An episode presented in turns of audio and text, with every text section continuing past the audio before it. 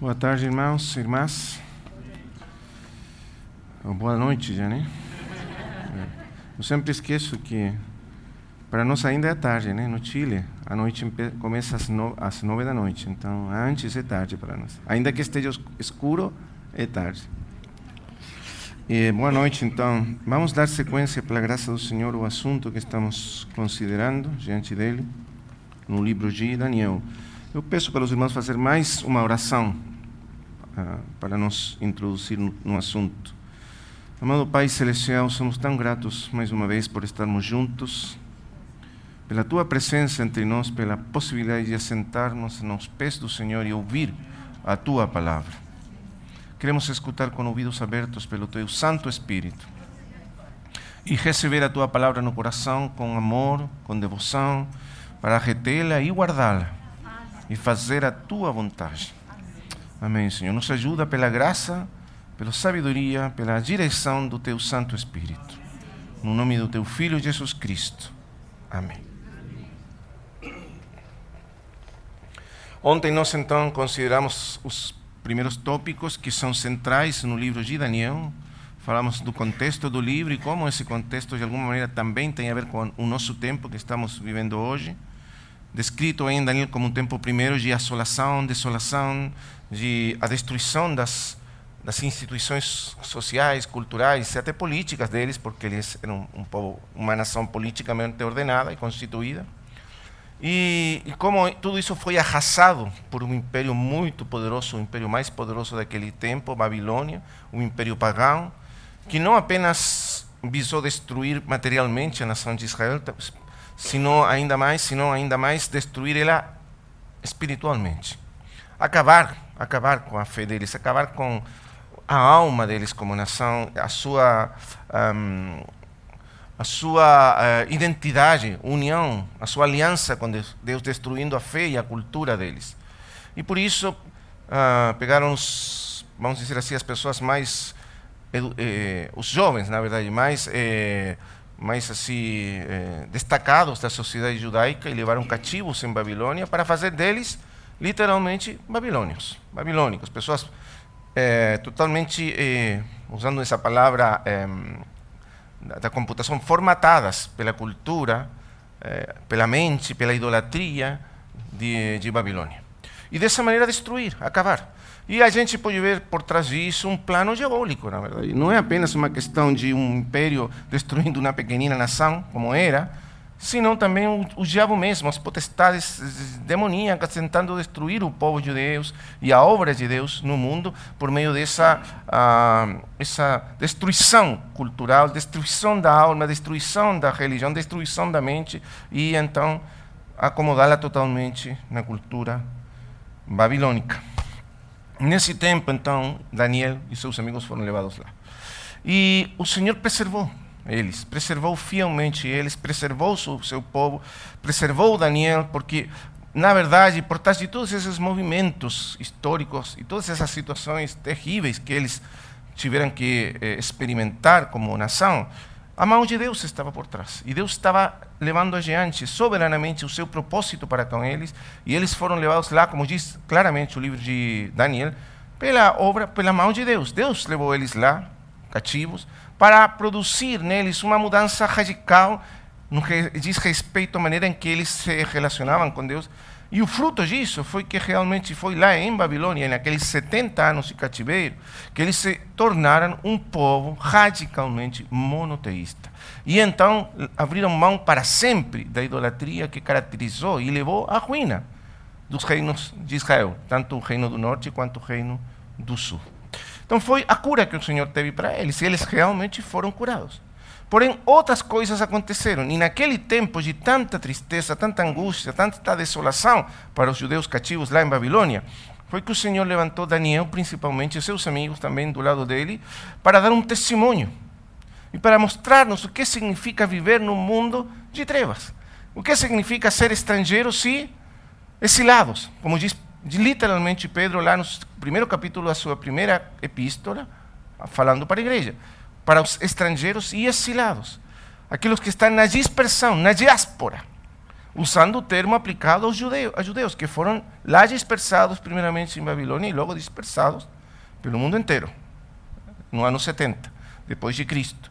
Então, porém, esse termo no tempo de Pedro representava aquela diáspora, aquela dispersão, aquela, uh, aquele cativeiro dos judeus que uh, foram levados fora da sua terra para uma terra tão alheia, tão estranha, tão diferente, tão idólatra, por um poder, a maior superpotência daquele tempo. Potência militar, econômica, em todo sentido, da ciência daquele tempo, da tecnologia daquele tempo. Babilônia representava o máximo desenvolvimento da civilização humana naquele, naquele, naquele tempo. Então eles foram levados lá e, e, e eles, o, o, o propósito era que eles se tornassem babilônicos na sua mente, na sua cultura, na sua alma. Porém, eles resistiram. Resistiram à idolatria, que é a característica principal de Babilônia. Então, falamos do primeiro tópico, desolação. Segundo tópico, resistência à idolatria. Eles resistiram a essa idolatria, resistiram curvar-se diante dos ídolos da Babilônia, da soberbia da Babilônia, da exaltação do eu, que era característica de Babilônia, e continuaram servindo e adorando ao único Deus verdadeiro. E então, nós entramos eh, no terceiro ponto que tem a ver com qual foi a principal, uh, o, o principal elemento da resistência. Como foi que Deus ajudou eles para resistir nesse mundo pagão, hostil, tão contrário à fé deles? Como é que eles conseguiram resistir? E a Escritura diz claramente que Deus deu para eles sabedoria e visão espiritual. Então, isso foi o que fez primeiramente a diferença. Eles foram pessoas com sabedoria e visão espiritual. E essa sabedoria dada por Deus a ele, eles, essa visão espiritual dada por Deus a ele, na verdade, os colocou por encima dos poderes do mundo. Os colocou por encima dos reis do mundo. E Daniel, principalmente, foi colocado por encima. Porém, você pode ver também os amigos dele, sendo colocados por encima dos poderes do mundo, resistindo, desafiando e ainda vencendo os poderes do mundo por causa da fé, da sabedoria e da visão que eles receberam da parte de Deus. E você pode ver que ainda que Daniel era um cativo, ele se torna, no sentido espiritual, a pessoa mais prominente em no Império Babilônico. E logo no Império dos Medos Persas. Então, terceiro ponto, visão espiritual. O quarto ponto que uh, destaca o livro de Daniel é a questão da soberania de Deus governando a história do mundo, particularmente a história dos reinos do mundo. E a insistência do livro de Daniel, como diz o mesmo Daniel lá no capítulo 2, é que Deus quem soberanamente rege a história do mundo e Ele que coloca e, e, e tira fora os reis da história, é Ele que governa soberanamente e não existe rei, nem reino, nem império que possa vir reinar na história do mundo se Deus não permitir isso acontecer. Deus soberanamente reina.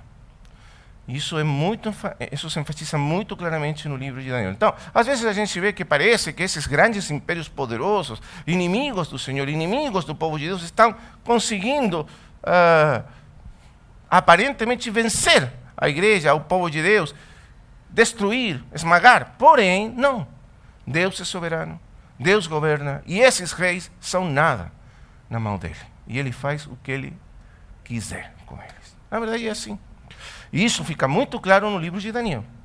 E outra coisa, segundo ponto, não apenas que Deus governa soberanamente os movimentos da história do mundo, claro, não, não é que Deus está dando eh, sustento a, avalando o que é, avalando não, qual que seria a palavra? Eh,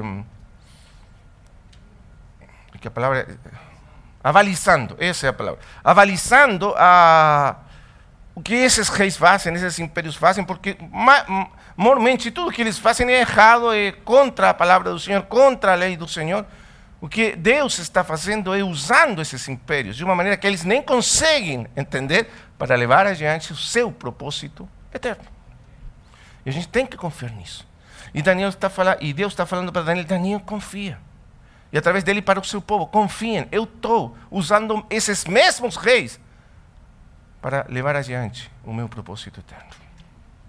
A soberania de Deus na história. Por vezes, vamos ver logo, a história parece uma confusão imensa. Não dá nem para entender o que, que está acontecendo. Tudo parece confusão, caos, não é? E assim como descreve a história do mundo Daniel, capítulo 7, versículo 1. Eu olhava para o grande mar, o mar agitado, ondas agitadas, furacões por aí, por lá, turbulência, uma coisa que ninguém consegue entender para onde vai tudo. Porém, a mão de Deus está governando tudo. E Daniel consegue ver isso. Deus revela, na verdade, para Daniel como que ele governa sobre o aparente caos e confusão da história humana. Então, esse é o ponto principal. O que nós vimos também, assim, entre parênteses, que a Escritura mostra claramente que o governo humano, por uma parte, é legítimo, faz parte da, da aliança de Deus com Noé, e com, através de Noé com toda a raça humana, o que chama, chama-se de pacto ou aliança noética. Essa é a aliança, aliança de governo humano. Deus dá o governo humano para o quê? Eh, Deus uh, permite ou autoriza os homens para governar, se governar a si mesmos. Uh, para quê? Para proteger a vida humana e para castigar aqueles que causam sofrimento, destruição ou injustiça na vida humana. Deter o crescimento do mal. E dessa maneira permitir que as pessoas possam viver juntas e, de alguma maneira, não prosperar juntas. Porque se os homens não conseguimos viver juntos, então nunca prosperaremos. Então, tudo isso faz parte da, vamos dizer assim, do pacto de Deus com a humanidade através de Noé. Deus permite o governo humano, o governo humano é legítimo dentro desses limites de Deus. Porém, o livro é da mesma maneira enfático de que nenhum desses governos humanos pode representar o reino de Deus no mundo, na história do mundo. Nenhum deles. E nunca poderá representar o reino de Deus. Eles são todos temporais, são todos, ah, eh, vamos dizer assim, são todos, eh, não são permanentes, não, duram para sempre, estão todos destinados a sumir da história e então nunca poderão representar o seu reino. É isso que ah, Deus mostra muito claramente para Daniel. E a última coisa que é, é colocada a respeito dos reinos humanos é que eles não apenas são transitórios, são, uh, são temporais, são limitados no seu alcance, as suas possibilidades. Deixe só colocar uma coisa para que os irmãos entendam por que o governo humano nunca poderá ser o, uh, o instrumento do reino de Deus na terra. Por quê? Pergunta por quê? Porque o governo humano se sustenta no poder e na força da espada. Você tem que lembrar isso. Como que os homens podem fazer com que os outros, outros homens não façam o mal, ou castigar os maus? Ou como podem obrigar os homens a viverem juntos e fazer o que é bom entre eles? Apenas uma maneira: a força da espada, a força do castigo, a força da punição física. Não existe outra maneira. Isso está muito claro na Bíblia. É isso que Deus falou para Noé. Aquele que derramar o sangue do homem, pelo homem, seu sangue será derramado. Força física. E no livro de Romanos, capítulo 13, o magistrado leva a espada. Para o quê? Para castigar os maus. E promover o bom dentro dessa medida. Porém, a violência física, a força física, nunca poderá trazer o reino de Deus para a terra. Nunca. Por isso o Senhor falou para Pedro: Pedro, guarda a tua espada. Não é esse o caminho. Não é com a espada. Nunca será pela espada. Nunca será pela força física. Porque a força física, a violência física, não pode transformar o coração humano. Apenas pode limitar que os homens não façam mais mal daquilo que estão que poderiam fazer. Porque se os homens não tivessem temor de espada, sabe o que aconteceria no mundo se não há temor de espada? O mal cresceria de maneira irrefreável. Seria como nos tempos de Noé, porque isso foi o que aconteceu. Não havia espada e, portanto, o mal não tinha limites. Agora, a espada e os homens se limitam, todos, pelo temor do castigo. Porém, isso não muda nada do coração humano. E o reino de Deus, que que o reino de Deus não vem através então da espada, da violência física. Porque a violência nunca resolve o problema do coração humano. e nunca poderá resolver. Então, por isso eles não podem ser instrumentos do reino de Deus no mundo. E o quarto ponto sobre os reinos humanos está também aí em Daniel, vamos ler.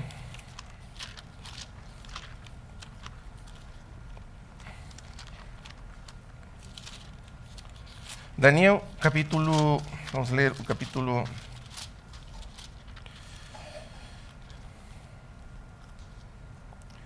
apenas uns, uns poucos versículos, logo depois vamos tocar mais em profundidade neles. Só que eu queria que os irmãos lessem comigo isto para entender esse ponto específico. Capítulo 10, versículo 12. Então me disse: Não temas, Daniel, porque desde o primeiro dia em que aplicaste o coração a compreender e a humilhar-te perante o teu Deus, foram ouvidas as tuas palavras, e por causa das tuas palavras é que eu vim. Mas o príncipe, presta atenção aqui, o príncipe do reino da Pérsia me resistiu por 21 dias. Porém, Miguel, um dos primeiros príncipes, veio para ajudar-me e eu obtive vitória sobre os reis da Pérsia. Veja agora o capítulo, o mesmo capítulo, versículo 20. E ele disse: Sabes por que eu vim a ti? Eu tornarei a pelejar contra o príncipe dos persas, e saindo eu, eis que virá o príncipe da Grécia. Então, é o Senhor que está revelando aqui para Daniel um dos princípios fundamentais da história humana, de como acontece a história humana. E ele diz para Daniel que por trás desses poderes visíveis impérios, reis, atuam forças e poderes invisíveis, principados e potestades. Entende? Então, não é apenas que os reinos os impérios humanos não podem ser uh, instrumentos do reino de Deus na terra, senão que muitas vezes eles são instrumentos de poderes e potestades inimigas de Deus e do seu reino. Poderes e potestades espirituais. Não sempre, porém muitas vezes o são. E aqui fica muito claro que por trás do Império Persa existia uma potestade, o príncipe da Pérsia, uma potestade maligna. E por trás do Império Grego, que viria depois, existia uma potestade, o príncipe de Grécia. Um príncipe maligno, uma potestade maligna.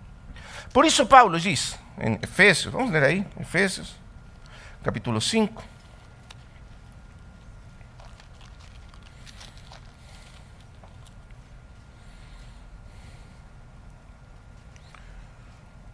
Bueno, desculpa, capítulo 6. Capítulo 6, versículo 12. 6, 12, Efésios 6, 12. Es porque a nossa luta não é contra sangue, a, o sangue e a carne, e sim contra os principados e potestades, contra os dominadores desse mundo tenebroso, contra as forças espirituais do mal nas regiões celestes.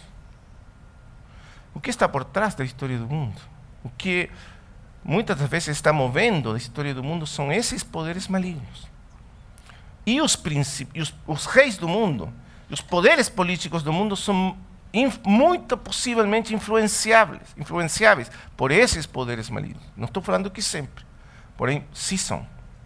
De fato, quando o Senhor foi tentar, eh, o diabo foi tentar o Senhor lá, no princípio do seu ministério, falou, o diabo falou para o Senhor: ah, mostrou num instante todos os reinos do mundo para o Senhor e falou assim: Eu te darei o poder sobre todos eles e a glória sobre todos eles, se tu prostrado me adorares.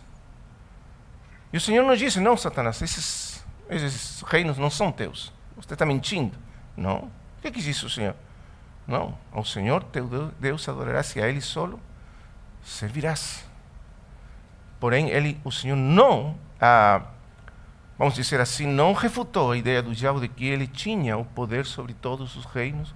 Ele mostrou e diz: para a mim me foi dada a autoridade e o poder sobre todos esses reinos. Você pode ver claramente que o diabo tem poder e os poderes, as poderes, as potestades que o servem estão dominando os reinos do mundo. Lá no livro de Apocalipse, o o, o diabo é apresentado como um grande dragão, sete cabeças, dez chifres. Isso significa poder e autoridade sobre os reinos do mundo. E e é chamado da serpente antiga, o diabo, Satanás, que engana ao mundo inteiro. Então você vê claramente que tem poderes malignos atuando por trás dos poderes do mundo, dos impérios do mundo. O que significa isso? Que todos os governos do mundo são malignos, diabólicos? Não. Satânicos? Não. Porque lembre que também está a graça comum de Deus atuando na delegação do governo humano do homem sobre o homem. Também está a graça de Deus aí, preservando de alguma maneira aos homens, porque Deus ama os homens. Claro, o diabo está aí tentando destruir e introduzir-se aí, e ele está conseguindo sempre. Como nós podemos perceber, e aqui vem a, a grande pergunta, quando poderes demoníacos estão atuando no governo humano? Uma boa pergunta. Quando igreja, nós como igreja, o povo de Deus, podemos perceber a atuação de poderes demoníacos no governo humano, na política humana, vamos dizer assim. Quando? Como sabemos? Existe uma maneira quando nós observamos que os poderes humanos, os reinos humanos, os impérios humanos começam a se autodivinizar. Quando os poderes, os reis do mundo começam a autodivinizar-se, quer dizer, a si por a si mesmos no lugar de Deus, você sabe que aí estão atuando poderes demoníacos. Porque essa sempre vai ser o alvo dos poderes demoníacos de fato, o último poder mundial, o último império mundial do anticristo, que vai ser, que vai ser produto da ação direta do diabo na história do mundo, o que vai buscar? A adoração de todos os homens para si. Então, muito importante, irmãos, você pode observar. Todos esses grandes regimes totalitários que existiram, por exemplo, no século XX, poderiam ser de muitos signos, esquerda, direita, o que, o que seja. Mas todos eles têm um ponto em comum. Qual? Todos buscaram a autodivinização do homem. Todos eles. E esse é o espírito das potestades que estão por trás da história do mundo. Então, toda vez que nós começamos a ver que alguma pessoa começa a ser apresentada como um salvador, como um messias, como alguém que pode resolver, salvar aos homens, isso é obra do diabo, sempre. Porque, irmãos, os, os, poderes políticos nunca poderão salvar aos homens. Nunca, não tem esse poder. Deus não deu o poder ao governo humano para salvar. O governo humano não pode salvar, apenas pode preservar, impedir que o mal cresça mais do que poderia crescer. Porém, salvar, não pode. Nunca poderá. O único que salva é Deus. Você entende isso? Vamos ter que muito cuidado quando observemos essas coisas. É isso que os irmãos lá na Alemanha, principalmente poucos irmãos, um deles, Dietrich von Hofer, observaram quase 10 ou 15 anos antes que estava acontecendo com Hitler e o nazismo. Muito, muitas poucas pessoas reconheceram o que estava acontecendo. Porém, ele reconheceu e viu que por trás daquilo estava o espírito do anticristo e as potestades malignas.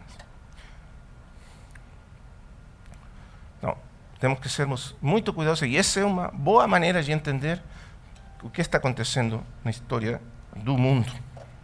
Agora, voltando então para o ponto, vamos aqui vamos encerrar o ponto número 4 e vamos entrar para o tópico número 5 do livro de Daniel. O tópico número 5 é a vinda de um reino celestial e eterno. O capítulo 2, vamos voltar para lá. Capítulo 2 de Daniel. Nós temos aquela, aquele famoso, né, famoso sono de Nabucodonosor. Ontem nós contamos um pouco da história, então não vamos repetir, nem ler, porque é um capítulo longo. Porém, é, a história é rapidamente: o, o rei Nabucodonosor teve um sono, ele queria a interpretação, porém, para assegurar que a interpretação fosse certa, ele pediu uma coisa impossível: que os sábios e os adivinos do seu reino não apenas soubessem a interpretação, porém também adivinassem qual era o sonho dele. Coisa impossível. E aí todos ficaram apavorados porque ele não apenas pediu isso, senão que também falou: se vocês não me, me, me qual é a interpretação numa data marcada, eh, vocês serão todos mortos. Acabou.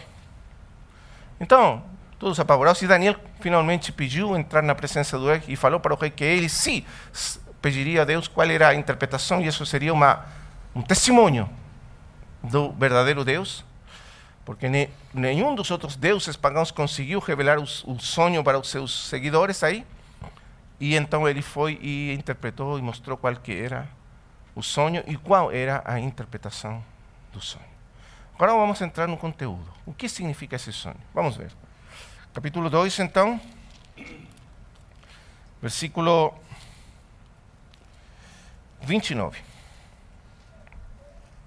Estando tu, ó oh rei, no teu leito, surgiram-te pensamentos a respeito do que has de ser depois disto. Aquele, pois, que revela mistérios e te revelou o que há de ser.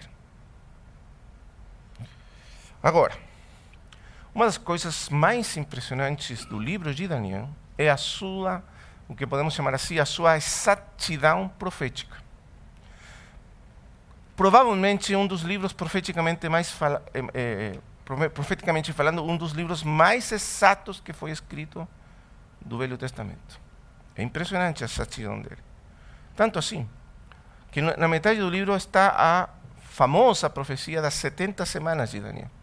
E ele profetiza com exatidão exata o ano em que o Messias nasceria e seria morto nesse mundo. Não é impressionante? Não existe nada parecido em toda a literatura humana. Nada. Que alguém tivesse profetizado a vinda de uma pessoa e, um ano exato da sua morte, com 500 anos de antecipação, não existe nada parecido. Por isso, Muitos críticos achavam que o livro foi escrito depois dos fatos acontecerem. Os críticos liberais, logicamente. O problema é que, mesmo assim, a profecia das 70 semanas aconteceu depois. Porque, ainda se o livro foi escrito depois dos fatos, por exemplo, do Império Grego, que são retratados com muita exatidão, profetizados com muita exatidão, mesmo assim, faltavam ainda 200 anos, ou 300 anos para a vinda do Senhor Jesus Cristo.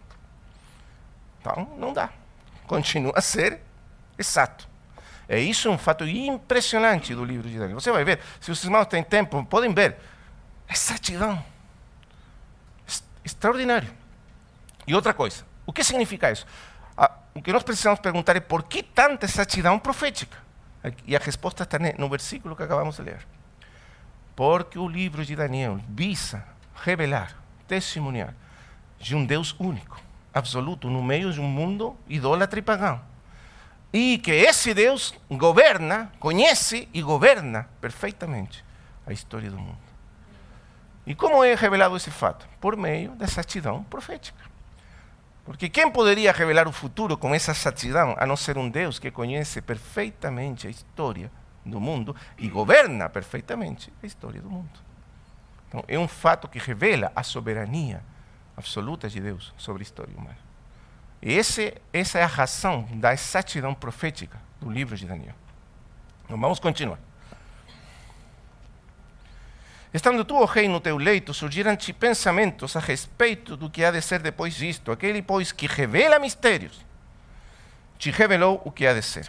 E a mim me foi revelado esse mistério, não porque haja em mim mais sabedoria do que em todos os viventes, mas para que a interpretação se fizesse saber ao, ao rei e para que entendesses as cogitações da tua mente.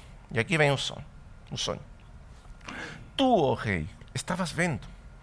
E eis aqui uma grande estátua. Esta que era imensa e de extraordinário esplendor estava em pé diante de ti e a sua aparência era terrível. A cabeça era de fino ouro, o peito e os braços de prata, o ventre e os, os quadris de bronze, as pernas de ferro, os pés em parte de ferro, em parte de barro. Quando estava soleando, uma pedra foi cortada sem auxílio de mãos. Feriu a estátua nos pés de ferro e de barro e os esmiuçou. Então foi juntamente esmiuçado o ferro, o barro, o bronze, e a prata e o ouro, e quais os quais se fizeram como a palha das eras no estio, e o vento os levou, e deles não se viram mais vestígios. Mas a pedra que feriu a estátua se tornou um grande, uma grande montanha, em grande montanha, que encheu toda a terra. Esse foi o sonho. E agora a interpretação. Os irmãos já conhecem, né? Porém, vamos ler. Depois diz assim: Tu, o rei, versículo 37, rei, rei de reis, a quem o Deus do céu conferiu o reino, o poder e a força e a glória. E, novamente, isso aqui não é uma adulação. É todo o contrário. O que está fazendo Daniel é revelar para esse rei que se achava todo poderoso na história do mundo que de fato ele não era mais que uma pessoa colocada aí pelo único Deus todo-poderoso e soberano da história. E tu, rei, fala, é Deus que conferiu o reino, o poder, a força e a glória, e cujas mãos foram, a cujas mãos foram entregues os filhos dos homens, onde quer que eles habitem, os animais do campo e as aves do céu, para que dominasse sobre todos eles. Tu és a cabeça de ouro. Depois de ti se levantará outro reino inferior ao teu, e um terceiro reino de bronze, o qual terá domínio sobre toda a terra. E o quarto reino será forte como ferro, pois o ferro a tudo quebra e esmiuça. Como ferros quebra todas as coisas, assim ele fará em pedaços e esmiuçará. Quanto ao que viste dos pés e dos artérios em parte de barro e em parte eh, eh, de barro de oleiro e em parte de ferro, será esse um reino dividido, contudo haverá nele alguma coisa da firmeza do ferro, pois que visse o ferro misturado com barro de lodo. Com os artelhos dos pés, como os artelhos dos pés eram em parte de ferro e em parte de barro, assim, por uma parte o reino será forte e por outra será frágil. Agora, vamos pular um pouco mais para frente, versículo 44. Mas, nos dias destes reis, o Deus do céu suscitará um reino que não será jamais destruído este reino não passará a outro povo. Esmiuçará, esmiuçará e consumirá todos estes reinos, mas ele mesmo subsistirá para sempre. Como viste que do monte foi cortada uma pedra sem, sem auxílio de mãos, e ele esmiuçou o ferro, e o bronze, e o barro, e a prata, e o ouro, o grande Deus fez saber ao rei o que há de ser futuramente. Certo é o sonho, e fiel a sua interpretação. Então, o rei está pensando, o que vai ser depois de mim? Talvez achando que o mundo acabaria com ele. Né? Ele era tão grande que depois dele não ficava nada. Nada sobrava. Porém, não. E Deus mostrou para esse rei pagão o futuro da história. Na verdade, o que importava não era Nabucodonosor saber o futuro da história. É que Deus queria que isso ficasse conhecido para seu povo. Era o povo de Deus que precisava saber para conhecer que Deus está trabalhando seu propósito e a sua vontade eterna na história do mundo. E Ele governa soberanamente a história do mundo.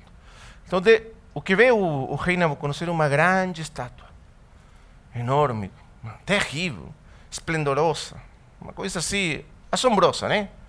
Gloriosa, diz o escrito. Porque, como nós vamos ver depois, a visão de Nabucodonosor representa a visão desde a perspectiva humana. Os reinos dos homens parecem assim, como essa estátua imponente, terrível, gloriosa. Então, essa visão humana dos reinos, os grandes impérios da história.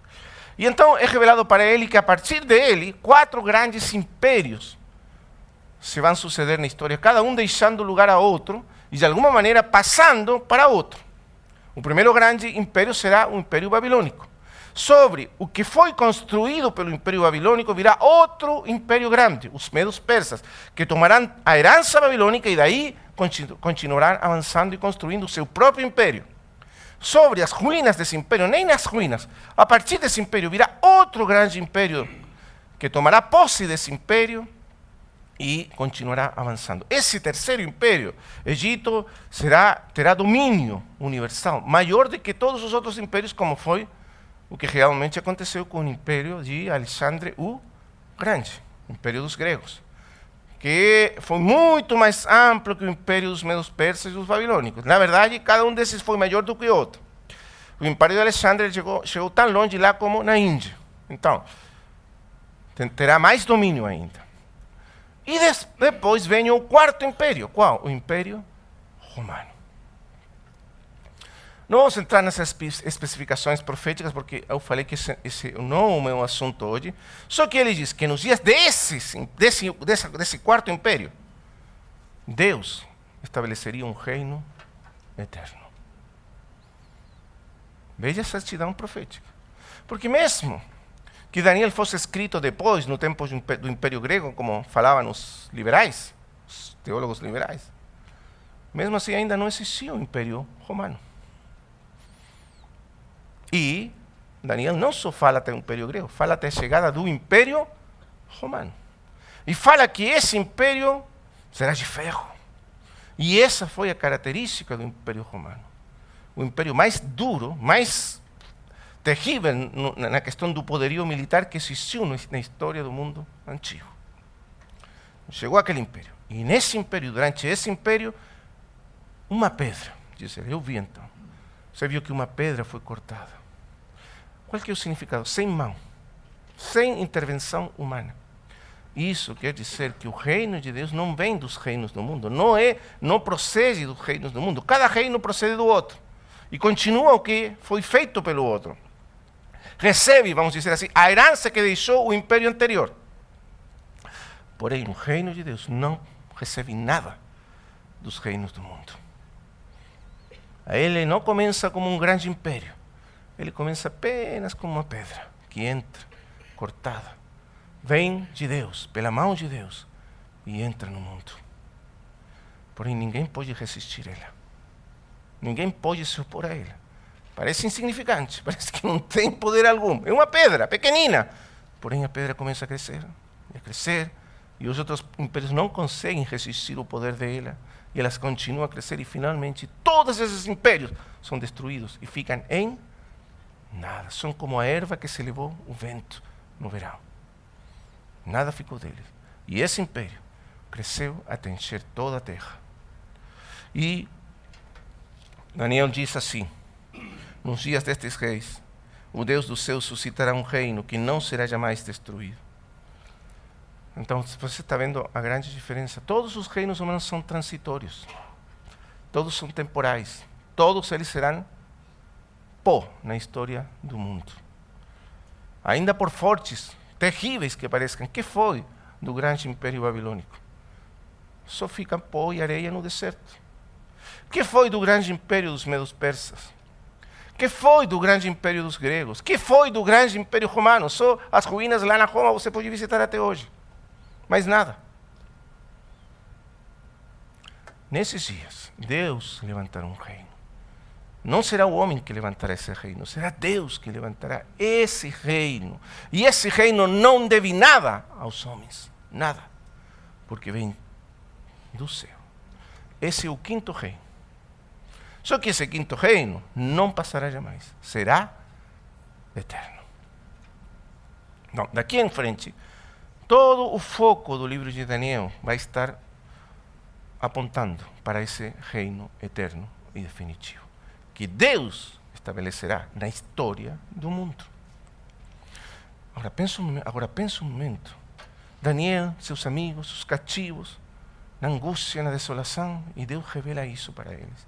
Deus está em controle. Sim, falta ainda tempo. Outros impérios virão. Esse império que agora parece tão imponente, tão poderoso, será nada na história. E outro império parecido virá, e também será nada na história. E ainda outro mais vendrá, virá, e ainda será nada na história. E finalmente um quarto reino poderoso, terrível, virá. E nesses dias, Deus levantará um reino eterno.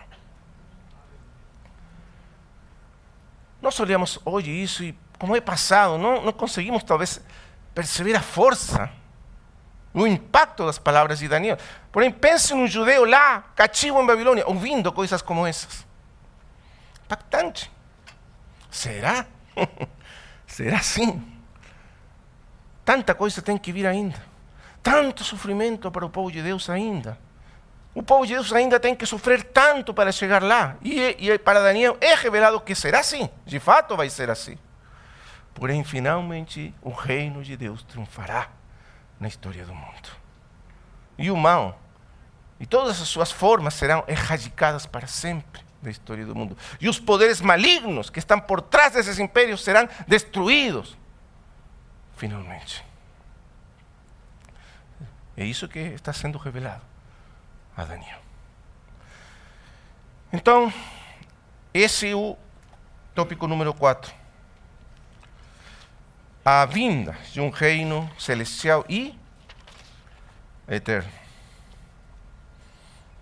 O quinto tópico, que vem a continuação imediatamente, é a identidade e a natureza desse reino eterno que Deus estabelecerá na história do mundo. Então vamos aí nessa revelação de identidade e a natureza desse reino. Lembra que quando Daniel recebeu essa visão esse sonho, interpretou o sonho, ele era ainda muito novo. Passaram muitos anos, Nabucodonosor morreu. O filho e o neto chegaram ao reino.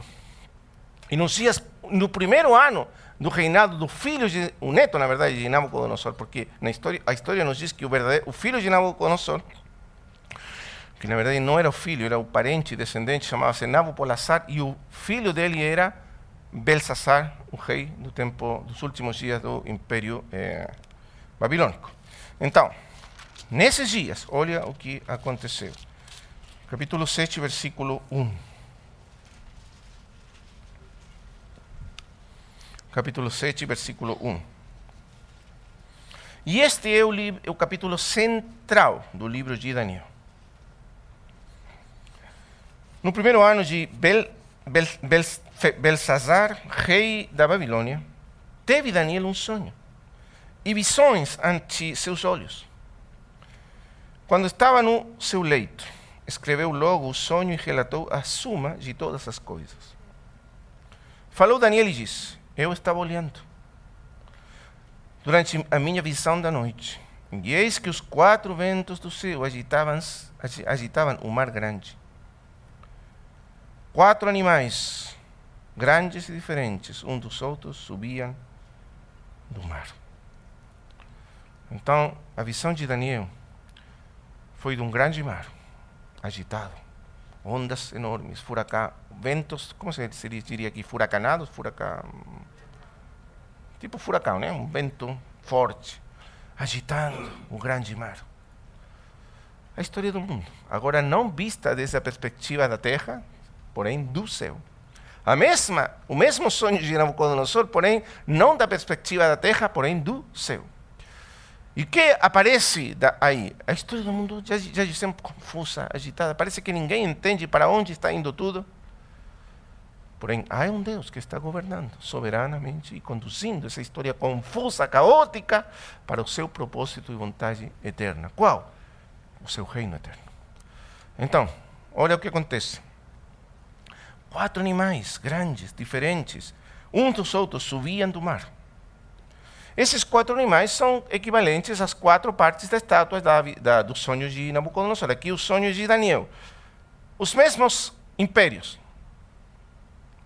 porém retratados de uma maneira totalmente diferente. Lá naquele sonho eram retratados a partir da glória humana deles, a força humana deles. Aqui são retratados desde a perspectiva do céu, a bestialidade da natureza humana caída, a corrupção da natureza humana caída.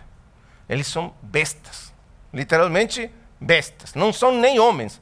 É muito importante isso. Não são humanos, são bestiais. Porque o homem, sob a corrupção do pecado, é bestial. Para nós entendermos a figura, por que eles são apresentados como bestas, não é simplesmente porque o profeta está muito raivoso, então quer é, ridiculizar os impérios humanos. Não é isso, nada a ver. Sabe o que é? Porque a gente precisa entender o propósito eterno de Deus a respeito do homem. Quando Deus criou o homem, lá no Gênesis capítulo 1, versículos 26 e 27, diz: Façamos o homem a nossa imagem você lembra disso? O homem foi criado para portar a imagem de Deus no mundo. E, portando a imagem de Deus, é acrescentado: e senhoreie, governe sobre o mundo. Então, Deus criou o homem para governar o mundo, em representação de Deus, para representar o reino de Deus sobre o mundo. Porém, existe uma condição fundamental: qual? Que o homem seja portador da imagem de Deus. O verdadeiro homem, segundo Deus, é aquele que porta a imagem de Deus. E sem a imagem de Deus, o homem não representa o reino de Deus. E não pode representar. E isso quer, quer dizer que homem, se o homem não tem o caráter santo de Deus nele, a imagem de Deus, de Deus nele, o homem não representa, nem poderá jamais representar o reino de Deus na história do mundo. E então, todos esses impérios são bestiais, não são humanos no sentido da Bíblia, não, não possuem a imagem de Deus neles. Não são humanos no sentido bíblico. São menos do que humanos. São bestiais, animais, corruptos pelo pecado. Mesmo que desde a perspectiva humana pareçam tão magníficos, tão assombrosos, tão extraordinários, para Deus são bestiais. E eles se sucedem, os mesmos. Veja bem a descrição deles. O primeiro era como um leão. Já tinha asas de águia. Enquanto eu olhava, foram-lhe arrancadas as asas. Foi levantado da terra e posto em dois pés como homem. E lhe foi dada mente de homem. O coração de homem, como diz outra tradução.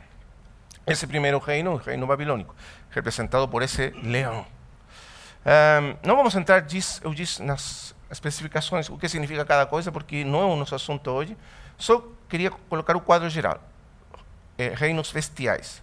Segundo, continue olhando, e é que um segundo animal semelhante a um urso. Veja que todos são animais, é, como se chama? Predadores, né? Animais predadores, animais que destroem outros animais para viver, destrutivos. Urso, o qual se levantou sobre o qual se levantou sobre um dos seus lados, ou literalmente é, que se levantava mais de um lado do que outro. É isso, que diz, diz, o texto. Por quê? Porque o Império Medo-Persa. E no Império Medo-Persa foi a união de dois impérios, o Império Persa e o Império Medo. Na verdade, foi que o Império Persa dominou o Império Medo e formou o Império Medo-Persa. E o Império Persa era mais importante do que o Império Grego, quer dizer, o controle o tinham os persas. Por isso se levantava mais de um lado do que outro. E era um urso. Porque, na verdade, é muito interessante que a força, o que caracterizava o Império Persa era a força bruta. Os persas não tinham exércitos muito espertos. O que eles tinham eram exércitos enormes. 100 mil soldados, 200 mil soldados, 500 mil soldados. Então era a força bruta do urso. Você sabe que o urso não é um, um, um animal que caça com habilidade como fora assim um leão. Não, não. Ele mata pela força bruta. Entende? É isso que faz o urso. Então, o Império Persa era, era, era um urso. Uma coisa gigantesca, exércitos assim, enormes. Assim ele cons conseguiu dominar o mundo. Porém, depois vem outro império, que é aqui representado como? E por isso ele, ele, ele foi dito eh, na boca, entre os dentes, trazia três costelas e lhe diziam: Levanta-te, devora muita carne. Isso que fez. Depois, seis, eh, eh, versículo 6. Depois disto, continuei olhando, e eis que outro semelhante a um leopardo. E tinha nas costas quatro asas de ave. Também esse animal, quatro cabeças, e foi-lhe dado domínio. Interessante aqui, esse é um império grego, um império de Alexandre o Grande.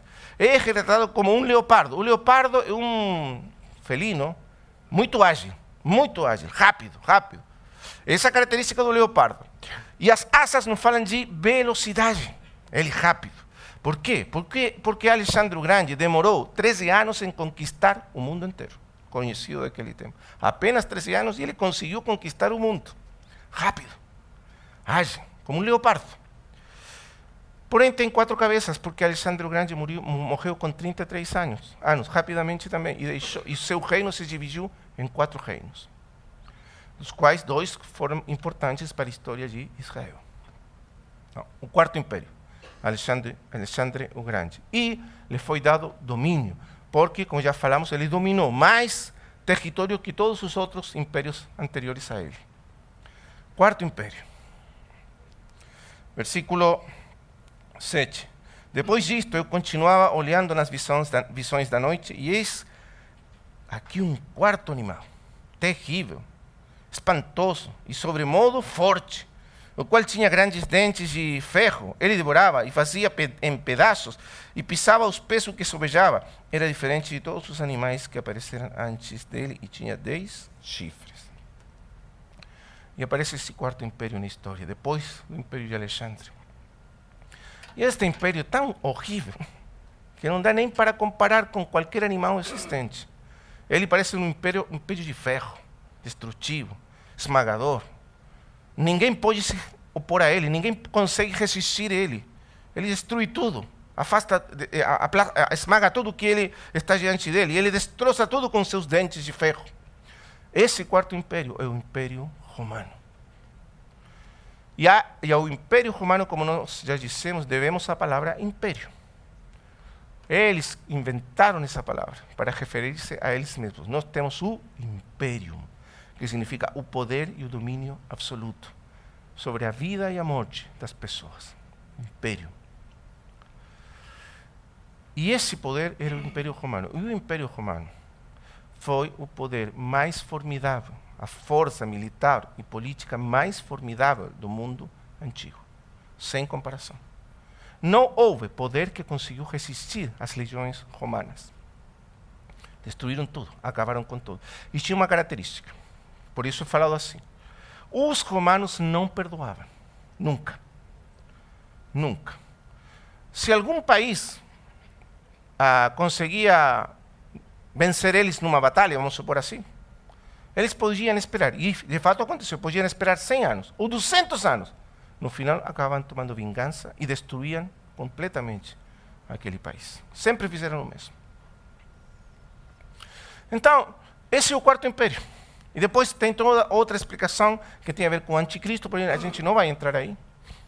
E vamos ir para o quinto império. Veja que interessante. Temos os quatro grandes impérios que virão na história do mundo. E então, capítulo 9. Continuei olhando, até que foram postos uns tronos. E o ancião de se assentou, sua veste era branca como neve, e os cabelos da cabeça como a pura lã, e seu trono era em chamas de fogo, e suas rodas eram fogo ardente. Um rio de fogo manava e saía diante dele. Milhares e milhares o serviam, e milhares e milhares estavam diante dele. Assentou-se o tribunal e se abriram os livros. É o 7, 7, 9 e 10. 7, 9 e 10. O que acontece aqui? Temos esses grandes poderes bestiais, destrutivos, grandes impérios dominando a história do mundo. E o pequenino povo de Deus sendo a vítima desses impérios cada um deles tentando destruir de alguma maneira o, o, povo de Deus. Todos esses impérios, em todos eles aconteceu alguma crise que quase acabou com o povo de Deus. Lá em Babilônia, primeiro, que destruiu Jerusalém. Depois, os medos persas, no tempo dos reis persas, está a história do livro de Esther, onde quase foram, quase foram exterminados os judeus, naquela conspiração de Amã. Os irmãos lembram? Depois veio o Império Grego, quando Antíoco Epífanes, o pequeno chifre, quase destruiu a fé e a nação de Israel. Prototipos do Anticristo.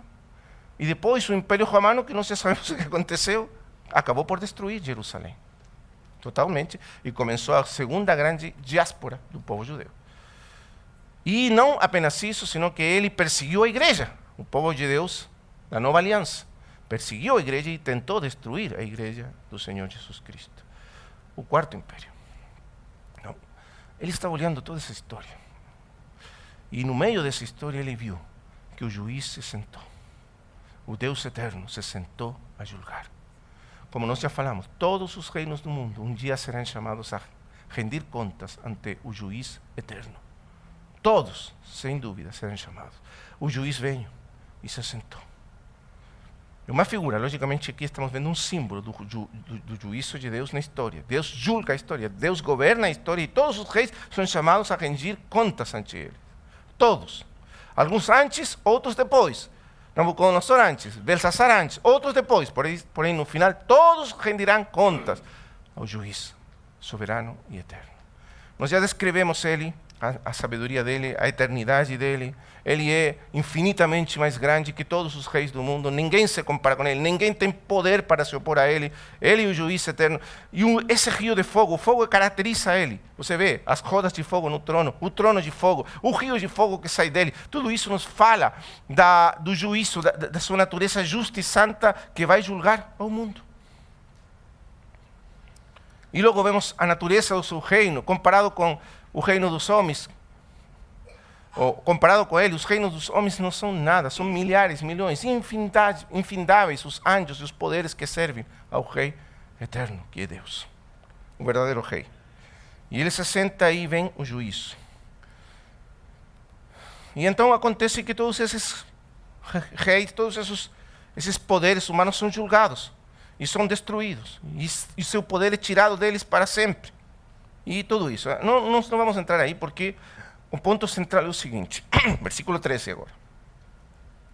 Eu estava olhando nas minhas visões da noite, e eis que vinha com as nuvens do céu, um como o filho do homem. E dirigiu-se ao ancião de dias, e o fizeram chegar ante ele. Foi-lhe dado domínio e glória e o reino, para que os povos, nações e homens de todas as línguas o servissem. E o seu domínio é domínio eterno, que não passará. E seu reino jamais será destruído. E então é revelado para Daniel a natureza do reino eterno, que Deus estabelecerá na história do mundo. E, nesse, e esse reino tem seu foco numa figura central o Filho do Homem. Veja bem o contraste. Os outros são bestiais, são bestas. O reino eterno é um homem. Está representado por um homem. Porque apenas ele é portador da perfeita imagem de Deus e, portanto, tem o direito de reinar e governar sobre tudo.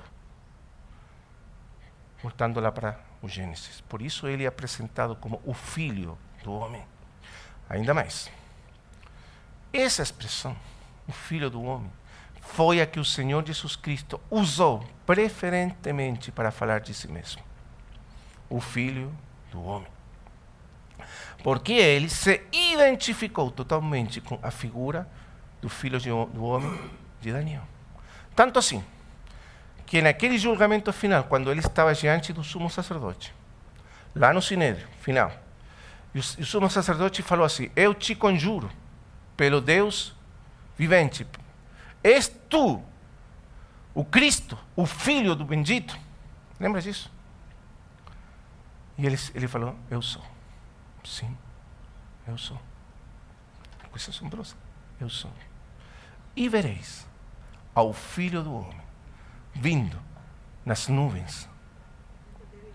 Você que está citando a profecia de Daniel diretamente vereis ao filho do homem vindo com as nuvens. Ele está fazendo o sumo sacerdote e todo o sinédrio lembrar as palavras de Daniel. Vereis ao filho do homem vindo com poder nas nuvens do céu e sentado, assentado à direita do poder de Deus.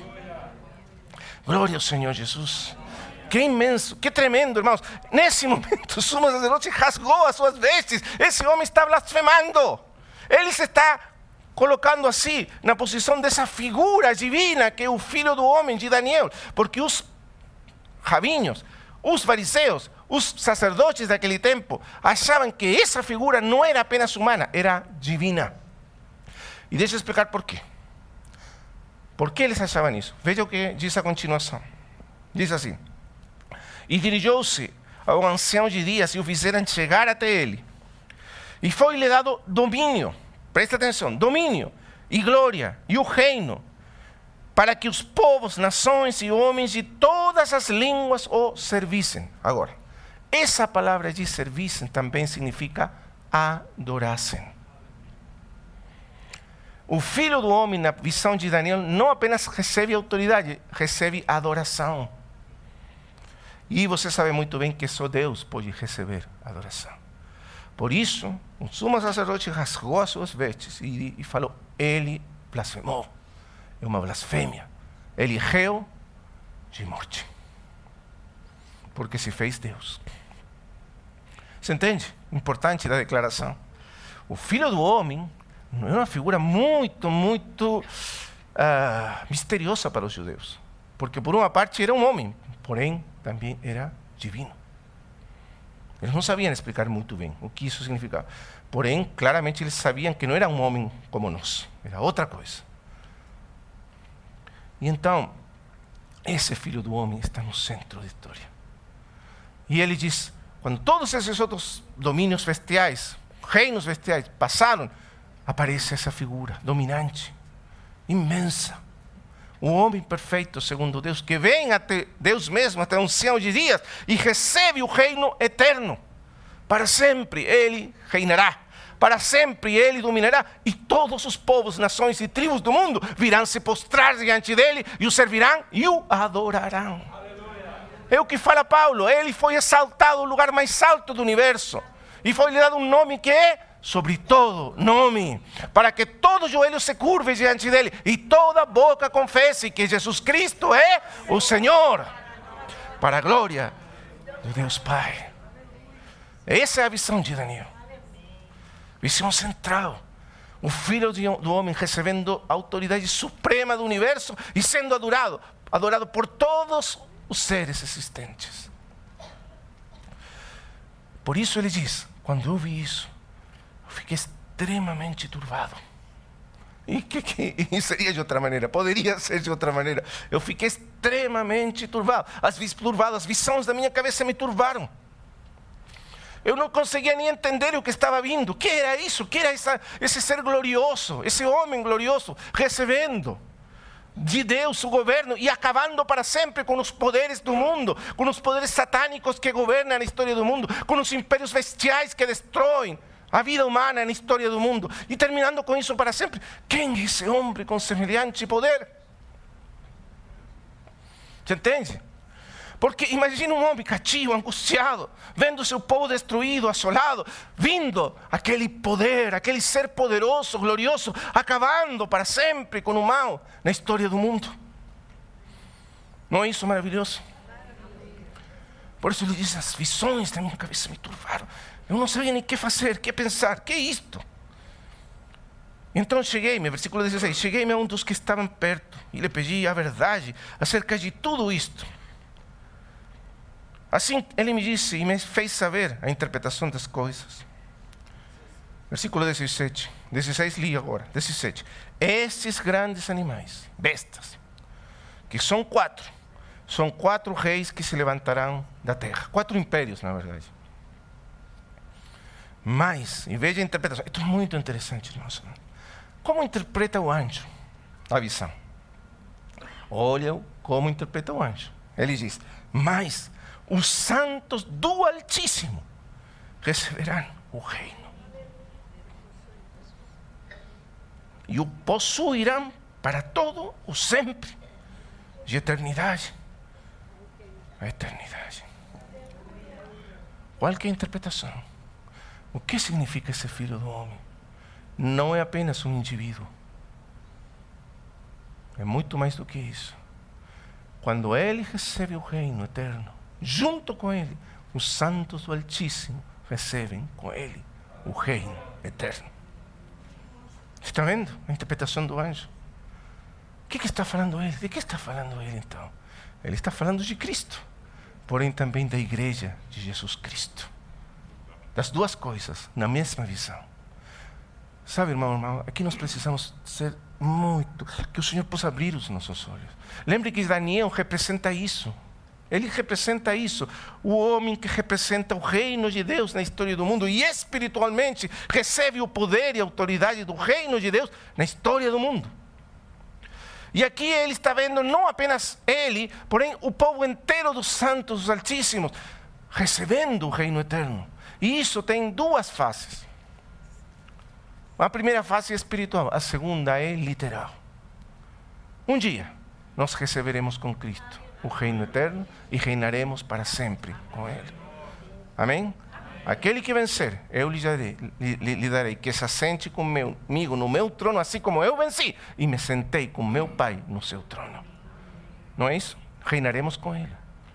Porém, já no momento em que ele recebeu o reino eterno, a visão de Apocalipse, ele foi diante do Pai, ele ascendeu aos céus, morreu, ressuscitou, destruiu os poderes das trevas na cruz, acabou com o poder das trevas para sempre, com as potestades na cruz, triunfou sobre elas na cruz e ressuscitou entre os mortos e foi levantado ao lugar mais alto do universo, sobre todos os nomes, Senhor dos senhores, Rei dos reis. E quando ele recebeu do Pai autoridade suprema sobre tudo, ele derramou essa autoridade sobre a igreja. Esse é o significado da vinda do Espírito Santo de Deus. Espiritualmente falando, Ele entregou esse poder, essa autoridade e esse reino seu à sua igreja, com a vinda do Espírito Santo de Deus.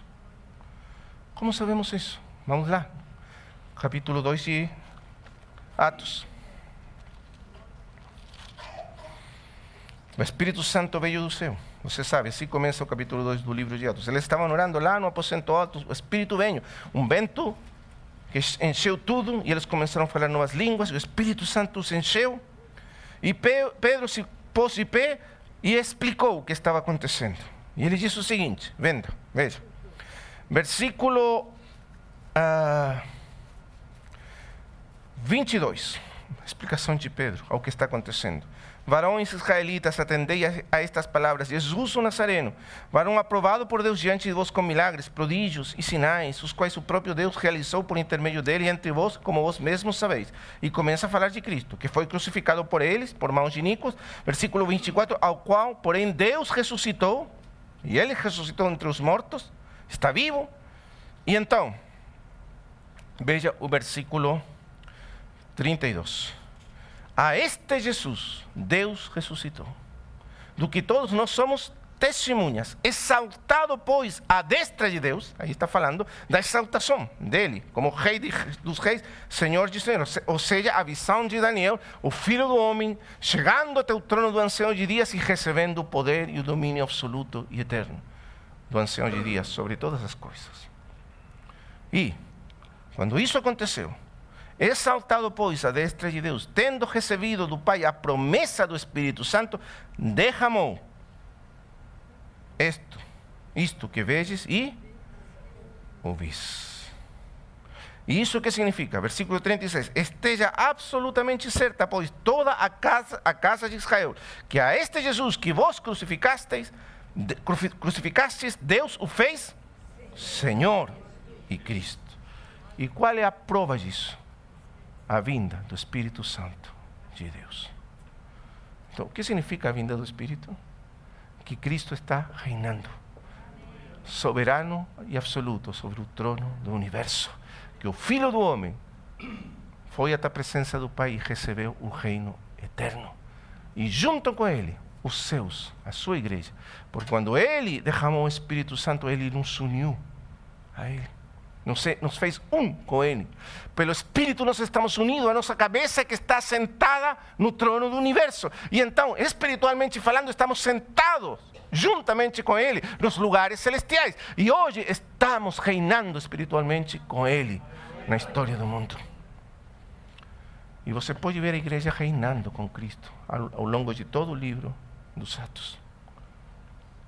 Nenhum poder do mundo pode resistir a autoridade daquele que habita e opera no mundo através da igreja.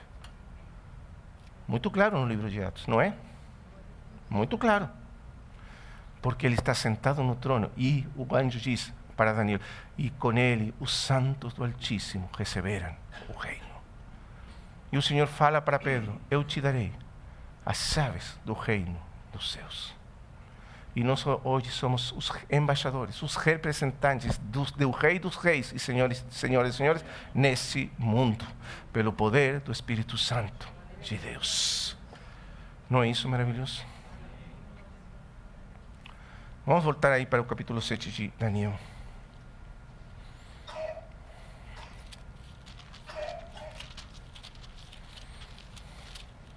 Então,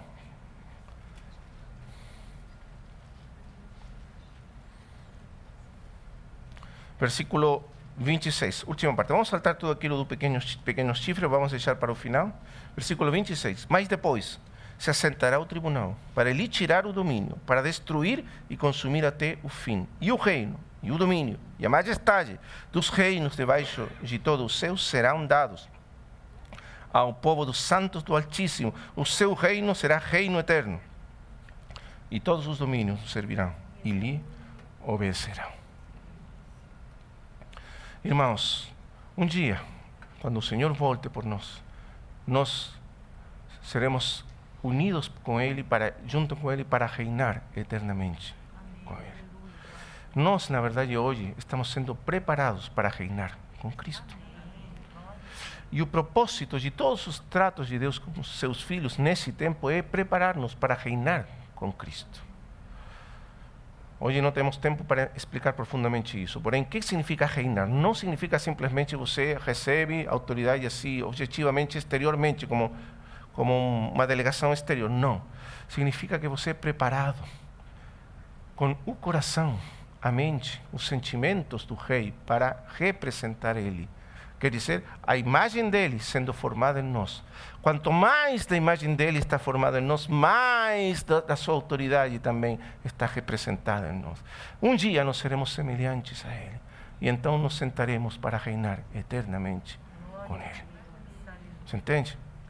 Esse é o foco central dos tratos do Espírito Santo com o povo de Deus ao longo da história.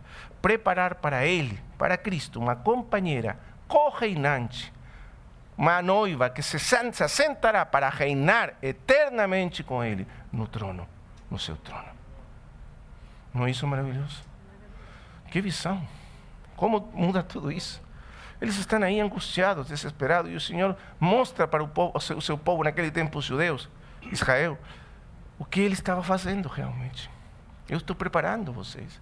Esses reinos tão maravilhosos, poderosos, grandiosos, desde a perspectiva humana, serão nada. Porém, meu reino será eterno. E vocês estarão aí. Glória ao Senhor. E isso traz conforto ao coração. Isso tem que trazer consolo aos nossos corações. Então, sétimo tópico: o reino do Filho do Homem em união com os seus o seu povo, a igreja. Oitavo tópico. O oitavo tópico, que vem justamente, logicamente, a continuação do que já falamos, é devoção e oração.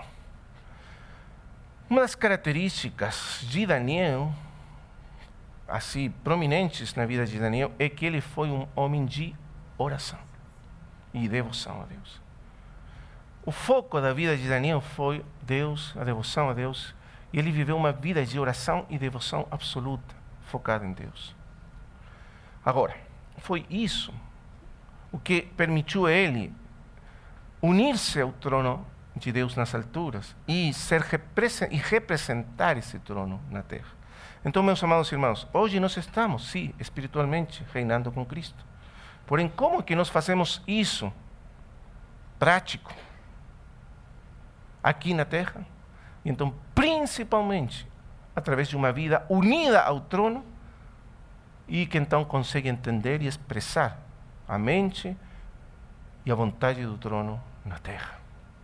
E isso se faz principalmente através de uma vida de oração.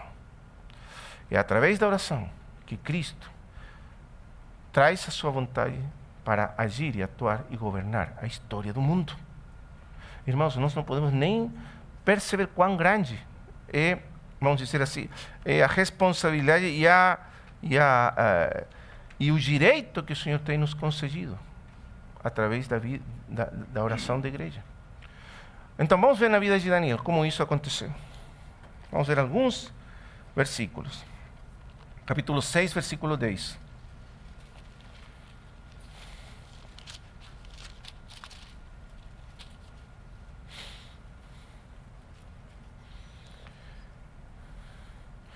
Aqui começou o reinado de Dario de Média, Média quando foi destruído o reino dos caldeus. E então Dario ah, achou nada melhor que colocar Daniel sobre todos os sátrapas ou governadores dos seus, de su, do seu reino. Logicamente, porque havia em Daniel um espírito superior. E isso era claramente que ele estava expressando a autoridade de Deus na terra. E Dario reconheceu isso. Então queria Daniel sobre todos. Só que os sátrapas ficaram muito ciúmes, com muitas ciúmes de Daniel e buscaram a maneira de destruir Daniel.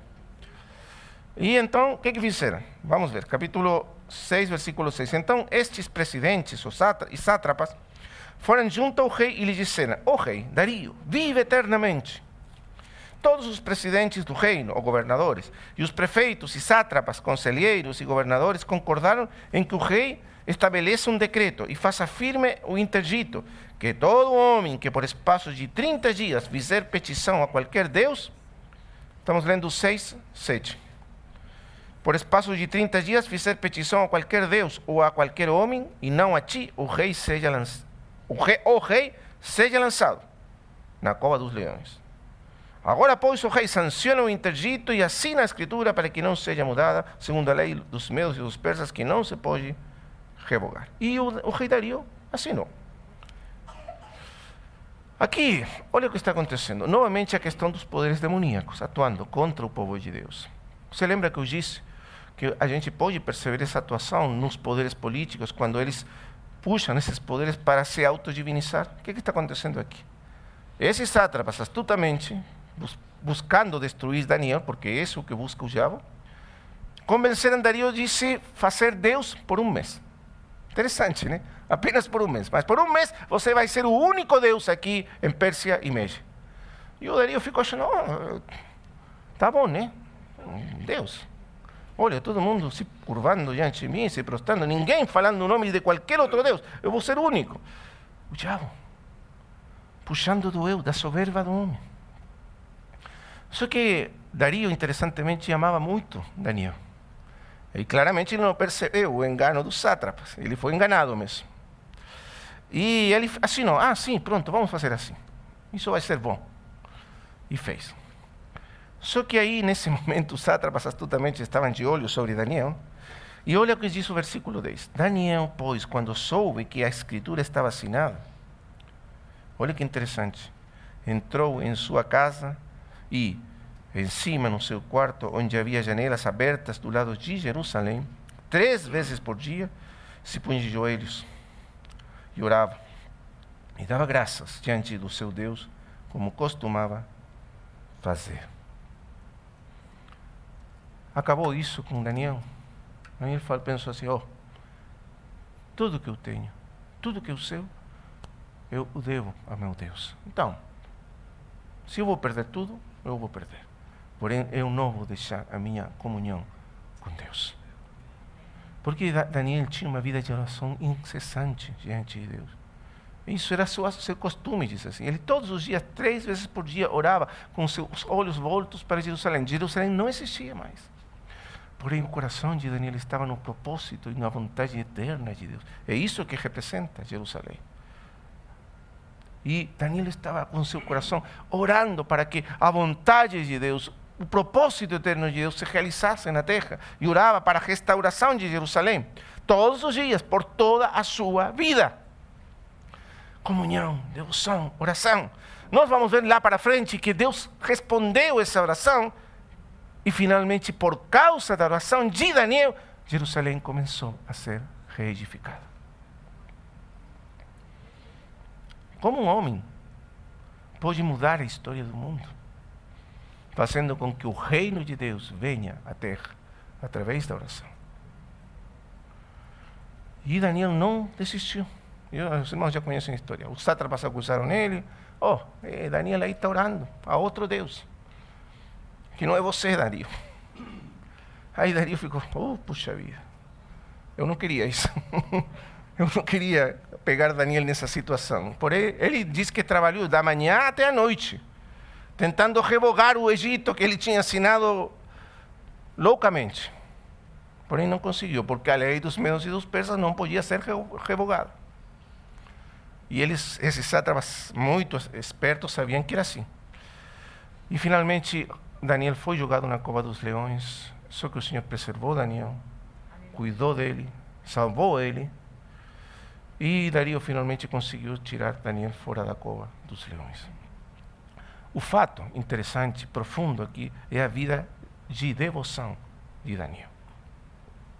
Vamos para outro texto. Capítulo 9, versículos 9, versículos 1 ao 3. Aqui estamos na resposta dessa oração que ele teve durante a vida toda capítulo 9, versículos 1 ao 3. No primeiro ano de Dario, filho de Assuero, da linhagem dos Medos, no qual foi constituído rei sobre o reino dos caldeus. No primeiro ano do seu reinado, eu, Daniel. Agora, você pode entender por que o diabo queria destruir Daniel? Porque Daniel era um homem que estava trazendo a vontade de Deus através da oração ao mundo. E o diabo sabia que esse homem tinha que ser morto e acabar com as orações desse homem. Daniel entendeu, entendeu imediatamente que o alvo do diabo era terminar a sua vida de devoção e oração. E não parou, continuou. Irmãos, se existe uma coisa que o diabo teme, odeia e quer destruir, é a nossa vida de devoção e oração. Não existe mais. Você já vai ver, cada vez que nós queremos entrar numa vida de devoção e oração constante, tudo começa a dar errado. Não é assim? Tudo começa a dar errado. Aí você começou a brigar com seu esposo, sua esposa, sem saber por quê. Aí os filhos começam a dar problema, ninguém sabe por quê. Na hora que você marcou para orar, alguma coisa acontece sempre. Você já viu isso? Coisa impressionante. Sempre é assim. Não, a gente ri porque acha que é até engraçado, porém é assim. Porque o diabo, ele quer destruir a nossa vida de devoção e oração, porque ele teme a oração da igreja mais do que nada no mundo, porque através da igreja, da oração, a igreja reina espiritualmente com Cristo nesse mundo. Por isso ele teme essa oração e quer destruí-la. E veja o que acontece: Daniel está orando. E ele diz: No primeiro ano do seu reinado, eu, Daniel, versículo 2, entendi pelos livros que o número dos anos de que falara o Senhor ao profeta Jeremias, que haviam de durar as assolações de Jerusalém, era de 70 anos. Voltei o rosto ao Senhor para buscar para o buscar com oração e súplicas, com jejum, panos de saco e cinzas. E começou a orar. Orou. E já passaram 70 anos. Daniel tinha naquele tempo 80, 70, anos. Daniel de, deveria ter mais ou menos nesse tempo 65 anos. Porque Daniel foi levado cativo. Um, desculpa, 75 anos. Porque Daniel foi levado.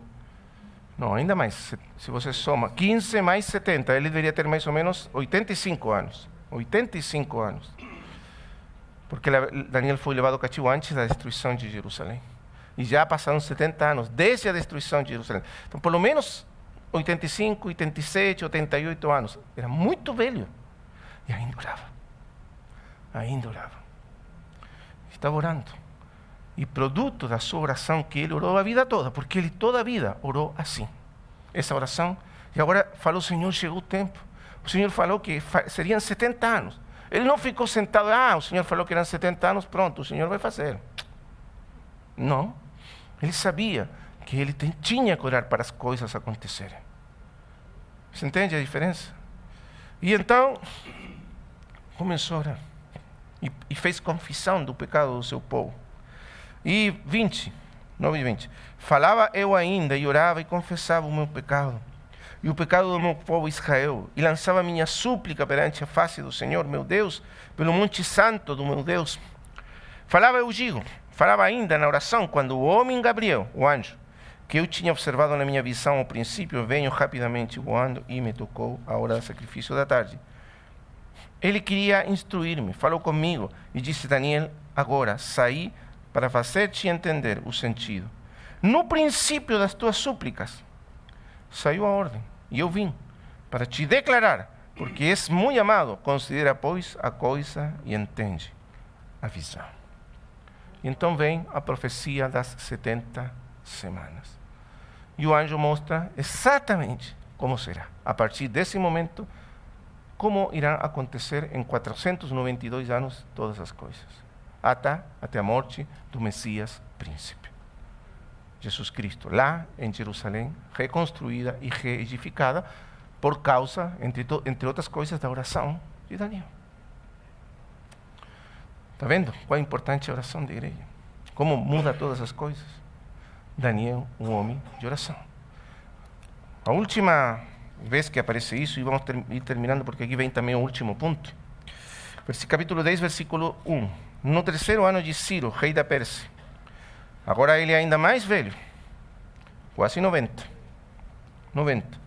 Foi revelada uma palavra a Daniel. Agora, veja que interessante, Daniel orou, produto da sua oração veio a a, a ordem de reconstrução de Jerusalém dada por Ciro, o rei de Pérsia. Porém, ele nunca voltou, porque estava muito velhinho. Outros voltaram, Mas, ainda que ele prosperou e chegou a ser muito poderoso em Babilônia, o coração dele nunca ficou em Babilônia. O coração dele, dele estava lá em Jerusalém. Quer dizer, o foco, o amor dele era Deus e o propósito e a vontade eterna de Deus representada em Jerusalém. E nada mais. E então, naquele terceiro ano, ele diz, Daniel, cujo nome é Beltesazar, a palavra era verdadeira e envolvia grande conflito. Veja, aqui está falando da oração de intercessão, porque agora a oração dele, ele está entrando em conflito com os poderes das trevas que dominam o mundo. Veja, porque Paulo diz, nós temos luta, não temos luta contra sangue, contra o sangue e a carne. Irmãos, a nossa luta não é, com, não é com os poderes políticos visíveis desse mundo. É com os poderes das trevas que regem por trás dos poderes políticos do mundo. Você entende o que estamos falando? Vou, vou por um exemplo muito interessante. Nabucodonosor era um rei pagão, ímpio, cruel, mau.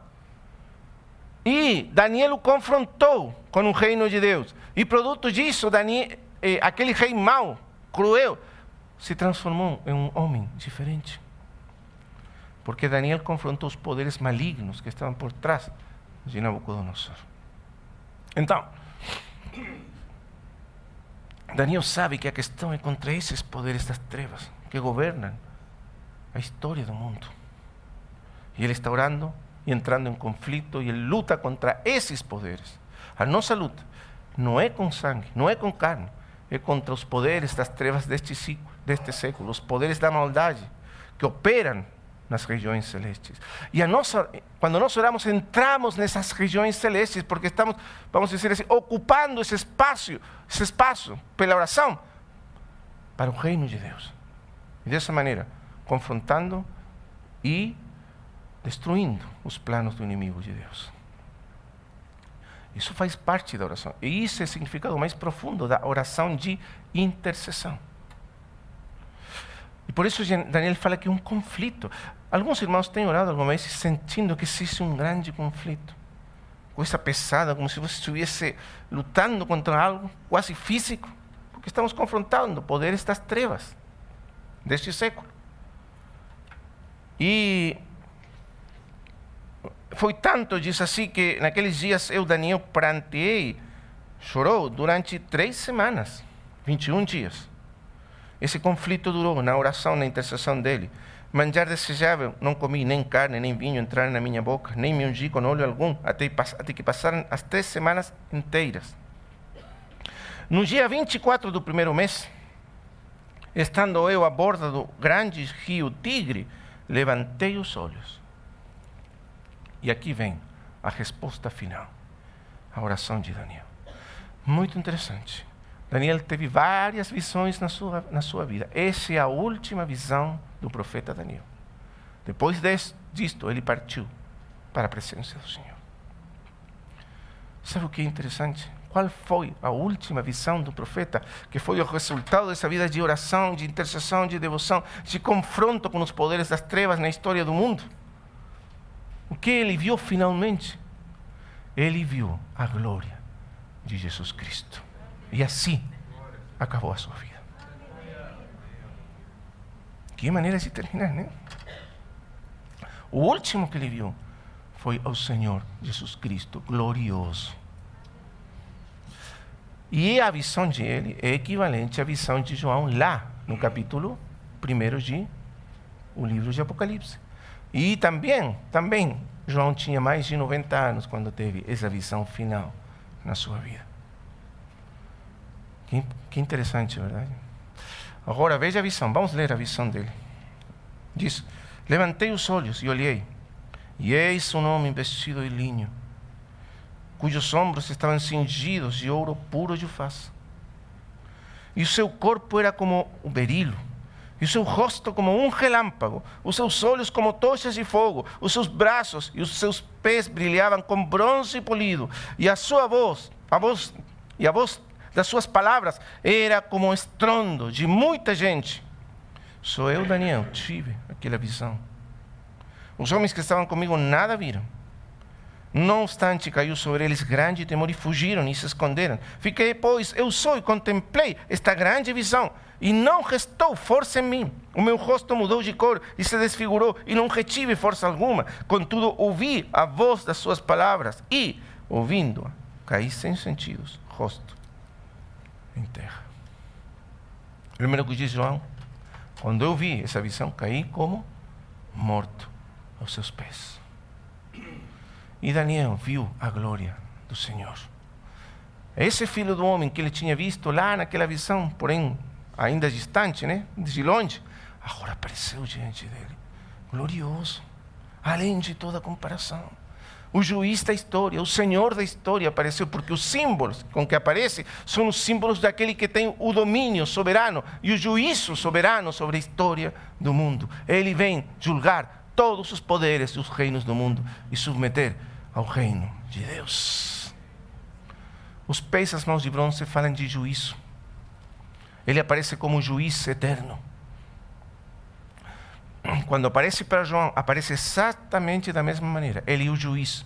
Os olhos dele são como chamas de fogo ou como tochas de fogo. Isso significa que ele pode olhar até o mais profundo do coração e conhece todos os pensamentos e ele julga a mente e o coração de todos os seres humanos. E julga com justiça. Ninguém pode esconder nada dele. Seus olhos penetram no teu mais profundo das trevas e examinam tudo. Juízo. Lá no livro de Apocalipse, o juízo começa pela casa de Deus e logo vai para o mundo. Primeiro a casa de Deus, as sete igrejas, e logo o mundo. Porém, o juiz é Ele. Depois, o rosto dele como um relâmpago. Lá no livro de Apocalipse, como um sol resplandecente no meio-dia. O sentido aí, o rosto dele é leva nele a glória de Deus. Ele o refletir, como se chama aqui? O esplendor. Ele o esplendor da glória de Deus. No seu rosto nós vemos a glória de Deus. Esse é o significado do relâmpago. E também diz que ele está vestido de ouro, isso nos fala da sua divindade. Ele é Deus, feito homem. E as suas palavras, lá como estrondo de muitas águas, aqui como o estrondo de uma grande multidão, multidão. O sentido mesmo. O poder da sua voz, o poder das suas palavras. As suas palavras fazem que tudo se curve diante dele. As palavras dele não podem ser resistidas. Todas as coisas obedecem ao, ao, ao som da sua voz. Quão grande é ele. Agora, por que essa visão aparece aqui, no final? Porque você vai ver que todas as vezes que profeticamente é mostrado, é revelado para Daniel o final da história, sempre que e é mostrado várias vezes, é mostrado no capítulo 7 o final da história. Depois daquele, daquela besta terrível, vem o chifre que se levanta para perseguir os santos, destruir o povo de Deus. É, terrível. Esmagar os santos, matar os santos, destruir. Lá no capítulo 8 e 9 aparece outra vez aquela, aquele personagem terrível que vai. é, e vai trazer a abominação desoladora. No, no capítulo 11, eh, 9 das 70 semanas, Jerusalém será destruída e finalmente verá o desolador e será colocada a abominação de, de desolação. Quer, quer dizer, o povo de Deus será aflito por um poder terrível no final da história. Já foi, muitas vezes, no final da história voltará a aparecer aquele poder que parece terrível, indestrutível. Por quê? Por que se precisa essa visão? Para nós sabermos que esse poder, por muito terrível que seja, não é nada comparado com o nosso Rei eterno. Quando você vê o Rei, sabe o que acontece? Todos os outros, o imperador romano, Nabucodonosor, Ciro Persa, seja o quem, o anticristo, são nada comparados com eles. O anticristo é nada comparado com o Senhor Jesus Cristo. E a Escritura diz que ele destruirá o ímpio com um resplandor da sua vinda. E aqui ele viu o Senhor na glória da sua vinda. Esse é o rei que virá por nós. Esse é o rei que nos sustenta. Esse é o rei indestrutível que está conosco. Se ele está conosco, quem contra nós? Entende o propósito da visão? É para lembrar ao povo de Deus que aquele que o sustenta, aquele que o leva da mão e nunca soltará a mão dele, através de todos os perigos, as angústias, os sofrimentos na história do mundo, é esse Rei todo-poderoso e soberano, glorioso, além de toda compreensão, está conosco e nos levará até o fim. Essa é a última visão de Daniel. A visão do Cristo glorioso ele cai como morto. Quem pode estar diante dele? Porém, assim como foi com João, uma mão se estende, toca nele e o levanta. Você é muito amado. E o Senhor nos diz a todos nós: vocês são muito amados. Sou eu que os amo. E porque eu os amo, nada poderá, nada poderá finalmente fazer dano a vocês. Porque são muito amados. Que palavras maravilhosas. E assim acaba a história. A gente já não tem mais tempo para ir além. No capítulo 12, eh, toda a visão começa no capítulo 10 e termina no capítulo 12. Quem está falando sempre é o Senhor. Por aí fala um anjo, porém as palavras finais são do Senhor para Daniel.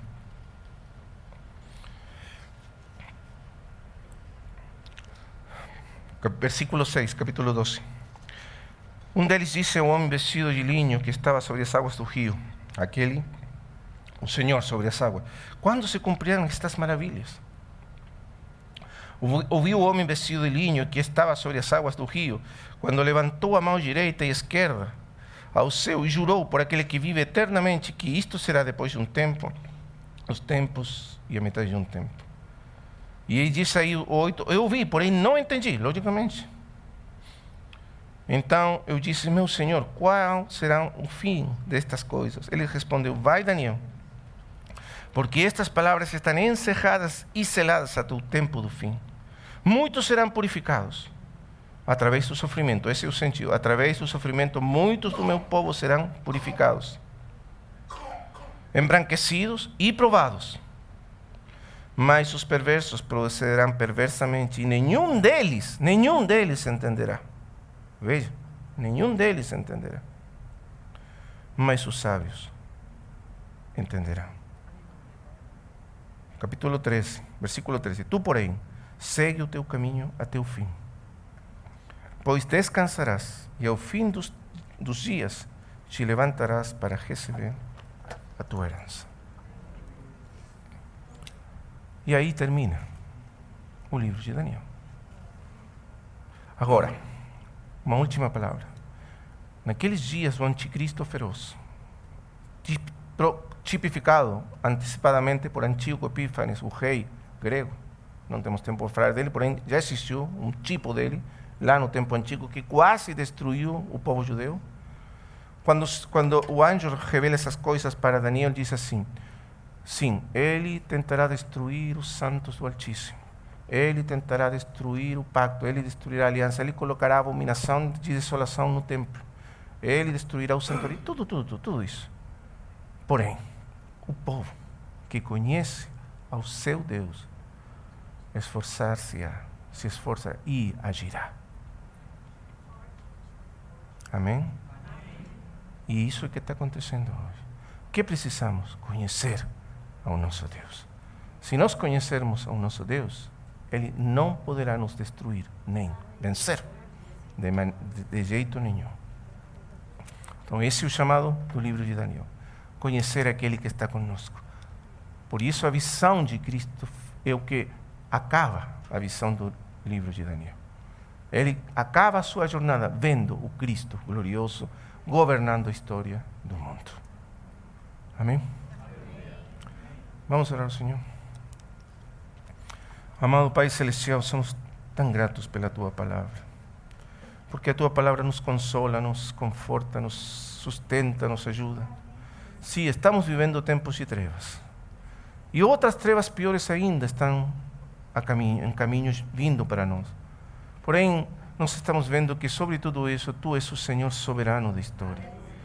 E que o Senhor Jesus Cristo está sobre todas as coisas reinando, soberano, glorioso. E Ele está conosco. E Ele é o Rei dos Reis, o Senhor dos Senhores. E nada, nem ninguém pode derrotar Ele, vencer Ele. E Ele é que nos tomou da mão e nos leva porque somos amados por Ele. Amado Pai, nós queremos estar unidos ao trono que está nos céus, unidos a Cristo pelo Espírito Santo e caminhar nesse mundo representando a tua autoridade e o teu reino em meio das trevas deste mundo, sendo as tuas testemunhas, testificando do teu reino, o teu poder, o teu amor, a tua salvação, por meio de teu Filho, Jesus Cristo. Amém, Pai. Em nome do teu Filho. Amém.